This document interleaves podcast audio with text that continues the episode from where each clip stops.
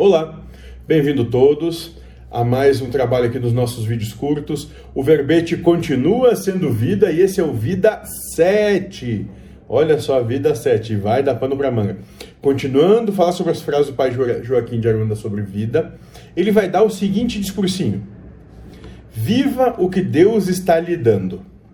O sofrimento vai existir para vocês, para vocês por milhares de anos, pois é um lado da prova.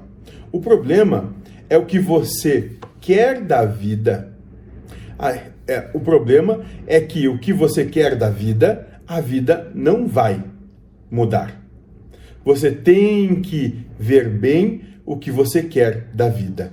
Olha, eu vou até repetir essa frase para ficar, ficar mais interessante, né, para a gente conseguir é, compreender melhor, porque às vezes é, lendo a gente não consegue transmitir o que, o que a entidade realmente quer passar, então a gente tem que ter um pouco mais de cuidado.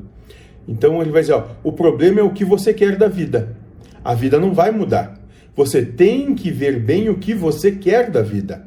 Se a vida está destruída materialmente, que problema nisso? Talvez seria uma solução.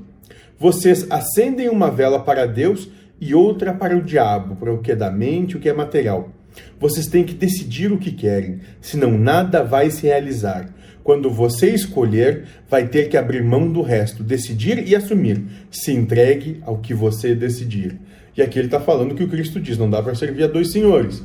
Então, se você realmente busca de maneira consciente uma busca espiritual, essa busca não, ela não é uma busca material, é uma busca do que é do espírito. Ponto. A partir disso, vamos deixar bem claro, não quer dizer que você tem que sair por aí mendigando. Se for, também não tem problema nenhum. Mas isso não é obrigação, porque a busca do que é do espírito está dentro dos valores espirituais, é levar a vida como sendo do espírito, como sendo um espírito e para Deus, né? Por Deus, tudo pelo todo, no todo e com o todo, em unicidade. É só isso, né? As coisas da matéria vêm e vão, faz parte do, do, do jogo da vida. Isso, está dentro do jogo. Não se preocupe com isso. Se preocupe, sim, ou melhor, ocupe-se em olhar para si mesmo e ver como você lida com aquilo que Deus te dá.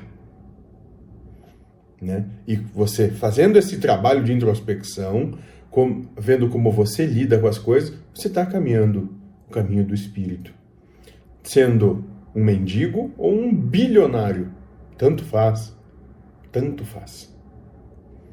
Certo? Seja feliz.